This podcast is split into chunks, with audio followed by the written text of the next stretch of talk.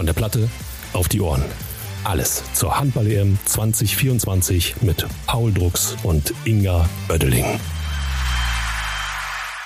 Es ist Freitag, der 12. Januar und Paul Drucks und ich nutzen den freien Tag in Gruppe A und D mal, um auf den Bundestrainer zu schauen. Alfred Gislason ist heute unser Thema und ähm, ja, wer könnte uns da besser Auskunft drüber geben als du, Paul? ähm, ich habe mich im Vorhinein so ein bisschen mit dem Bundestrainer beschäftigt und mir ist immer wieder ein Vergleich über den Weg gelaufen, und zwar der eines Vulkans. Das stimmt. Ich hätte gesagt, äh, irgendwas zwischen Vulkan und Eisblock manchmal. Auch nicht schlecht. Also ich glaube, er ist schon äh, da natürlich teilweise so diese isländische Zurückhaltung und da auch manchmal sehr in sich gekehrt und äh, so wie ich ihn kennengelernt habe, kommt er da auch stundenlang manchmal nicht aus seinem Kämmerchen und schneidet seine Videos und ist da unfassbar viel in diesem Handballthema drin. Äh, kann natürlich aber auch, äh, wie du gesagt hast, wie ein Vulkan äh, dann auch mal ausbrechen und mal lauter werden. Auch, glaube ich, auf dem Spielfeld sieht man das oft genug, dass er dann Entscheidungen nicht verstehen kann, ähm, sich über ja, meistens dann uns ärgert, wenn wir irgendwas falsch gemacht haben äh, oder einen Fehler gemacht haben. Ähm, aber das ist ja auch, auch normal. Er gilt als hartnäckig, als realistisch, sagt selbst über sich, dass er ein Hitzkopf ist. Und ähm, ich glaube, seine Freundin war es, die gesagt hat, dass er unglaublich viel Einfühlungsvermögen hat, Charaktere erkennen kann, Menschen lesen kann äh, und deshalb auch sieht, was Spieler brauchen. Ähm, und er selbst sagt auch, er ist lockerer geworden, hat jetzt zum Beispiel auch über ähm, die letzte Dezemberwoche, als schon der erste Lehrgang in Vorbereitung auf die EM war, gar keine Verbote oder keine Kontrolle ausgesprochen, was so die Silvesteraktivitäten angeht. Ähm, kannst du das irgendwie bestätigen alles? Ich kann auf jeden Fall sagen, dass er lockerer geworden ist, weil ich auch viel mit den Kieler Jungs gesprochen hat, äh, die noch noch aus den Kieler Zeiten kennen und die auch bestätigt haben, dass er äh, da deutlich lockerer geworden ist, was man glaube ich bei der Nationalmannschaft auch, da muss man sich glaube ich ein bisschen ändern, weil es einfach nicht so wie im Verein funktioniert. Ähm, das hat sicherlich auch ein bisschen gedauert, aber ich glaube, er hat schon auch da ähm, Sachen, die denen dann angesprochen wurden, auch umgesetzt äh, und angenommen. Ähm, und gerade wie ich das so sehe, ist er da auch viel im Austausch mit Johannes als Kapitän und fordert auch immer wieder so ein Feedback von der Mannschaft, wie man sich fühlt, was man jetzt vielleicht noch brauchen könnte. Und ähm, das macht er, das macht er schon, schon viel, viel besser, glaube ich, noch als am, als am Anfang, weil er sich, glaube ich, auch in so eine Nationalmannschaftsrolle dann auch erstmal reinfinden musste.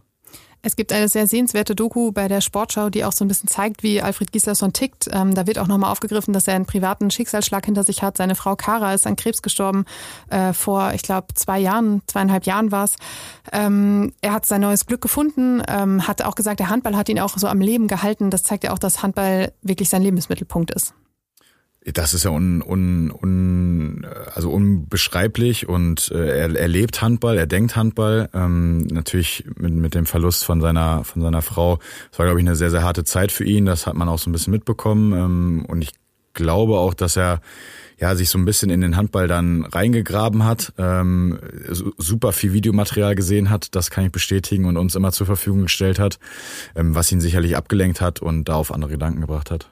Mittlerweile ist seine Wahlheimat Berlin, aber äh, Island ist natürlich immer in seinem Herzen und ich finde, er verkörpert auch so den klassischen Isländer, also den, den kriegt man wirklich auch nicht raus aus ihm. Ähm, du hast jetzt schon einige Jahre mit ihm zusammengearbeitet. Äh, was sind seine Stärken? Was sind vielleicht auch so ein bisschen seine Schwächen? Na, ich glaube schon Stärken ist, dass er auf jeden Fall eine absolute Autoritätsfigur ist, äh, dass man an ihm hoch sieht, dass man auch weiß, was er mit Mannschaften schon erreicht hat. Ähm, und da natürlich, wenn man so jemanden hat, der da als Führungsfigur agiert äh, und sowas aufweisen kann, dass man natürlich automatisch auch mehr an die Sachen glaubt, äh, die, die einem erzählt werden. Ähm, ganz, ganz klar. Ich glaube, seine, seine Schwächen, habe ich ja gerade eben schon mal gesagt, ich glaube, er musste sich schon ein bisschen reinfinden, dass so eine Nationalmannschaft dann anders funktioniert als ein Verein dass man da auch manchmal Freiräume geben kann und dass man vielleicht nicht alles kontrollieren kann, aber das äh, hat er auf jeden Fall gemacht und ähm, hat das geschafft. Und man sieht ja auch jetzt, dass er auch Spielern Vertrauen gibt, die äh, noch jung sind, äh, die vielleicht auch erst ein paar Jahre in der Bundesliga spielen und äh, auch nicht nur äh, die ganz Erfahrenen nimmt. Äh, und da, glaube ich, eine wie du gesagt hast, ähm, ja auch so eine ganz gute Mischung zusammengesucht hat aus äh, jungen Willen, aus vielleicht erfahreneren Spielern und einfach so eine gute Mischung jetzt zusammengepasst hat. Er ist seit März 2020 im Amt. Ähm, seine ja, Startphase war nicht die einfachste. Die Corona-Pandemie kam. Ähm, er hatte schwierige Turniere. Du warst auch bei einem nachnominiert. Es war, ähm, ich glaube, Budapest, Ungarn, ähm, wo, glaube ich, nachher irgendwie jeder noch mit dabei war, der halbwegs noch Handball spielen konnte, weil äh, so viele sich mit Corona angesteckt hatten. Das heißt, ähm, es war wirklich nicht einfach, im Amt zu starten. Er war Nachfolger von Christian Prokop, das hatte ja auch alles noch so ein paar Nachwehen.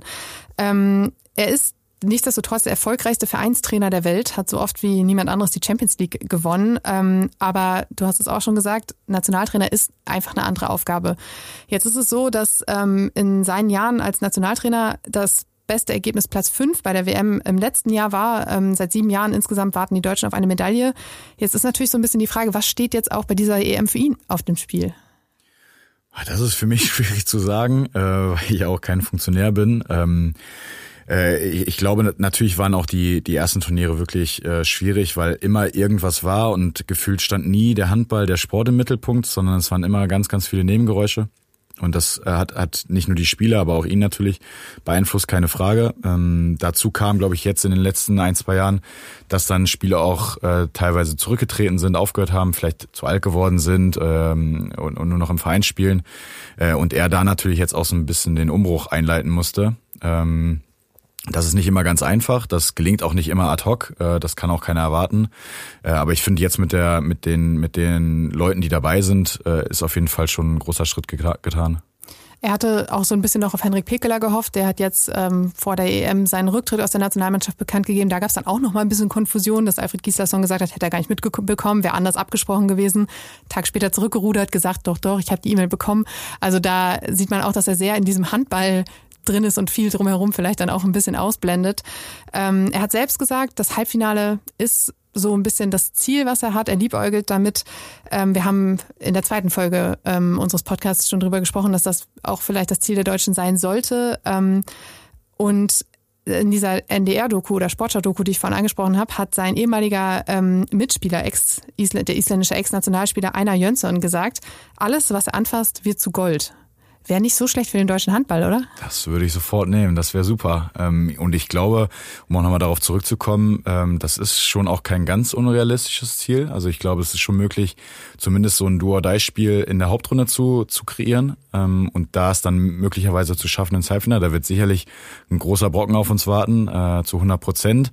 Aber man muss ja auch ganz ehrlich zu sein, um ins Halbfinale zu kommen, muss man dann irgendwann auch die Großen schlagen äh, sonst sonst äh, landet man nicht da. Äh, und wo kann man das besser passieren bei einer Heim als bei einer Heim EM und wo man dann eventuell auch äh, eine Medaille mitnehmen kann. In der Hauptrunde können Mannschaften warten wie Spanien, Kroatien, Island, also nicht unbedingt, äh, ja, oder sagen wir andersrum, es sind Schwergewichte, die da schon mit dabei sind. Ja, es sind super Mannschaften. Es ist vielleicht nicht der ganz große Top-Favorit wie Dänemark, ähm, den sicherlich alle irgendwie auf dem Blatt haben. Ähm, aber was ich ja gerade eben gesagt habe, die Isländer super unangenehm ähm, und auch die Kroaten mit ihrem Herzblut. Also da warten schon dann äh, schwierige Gegner. Es, äh, was Alfred Gislason betrifft, steht auch eine Vertragsverlängerung nach der EM im Raum. Da wurde viel drüber spekuliert. Ähm, die Frage ist, wann würde das passieren, beziehungsweise wann wäre diese EM auch ein Erfolg? Na, ich glaube, einmal schon gibt's da sportliche äh, Rahmenbedingungen, die irgendwie passen müssen. Das werden die Verantwortlichen sicher äh, auch vor dem Turnier besprochen haben. Da bin ich mir ziemlich sicher, auch mit Alfred zusammen. Äh, nichtsdestotrotz glaube ich, dass gerade bei einer Heim-EM nicht nur der sportliche Erfolg äh, im Mittelpunkt steht, sondern auch, was wir gerade eben oder was wir schon mal gesagt haben, die, ähm, die Begeisterungsfähigkeit von so einer Mannschaft, dass man das rüberbringt, dass man eine Euphorie entfacht, dass man auch den Handball gut präsentiert und es schafft, vielleicht wieder Mitglieder zu gewinnen, die dann äh, sich in Vereinen anmelden, junge Kinder, die auf einmal sagen, ich will Handball spielen. Äh, ich glaube, das ist so ein übergeordnetes Ziel, was bei einer Heim-EM auf jeden Fall auch dabei ist. Ähm, ist Alfred Gislason ein guter Dartspieler? Ich habe ihn noch nie Dart spielen äh, sehen, um ehrlich zu sein. Also wir haben ja in der Regel immer die Dartscheibe dabei und es finden sich auch immer genügend Spieler, die da ihr Bestes geben. Äh, vielleicht hat er heimlich äh, abends auf dem Flur trainiert, ich weiß es nicht, aber ich habe hab ihn noch nie spielen sehen tatsächlich. Das heißt, wenn die Mannschaft so abends Freizeitgestaltung hat, ist, hält er sich eher raus?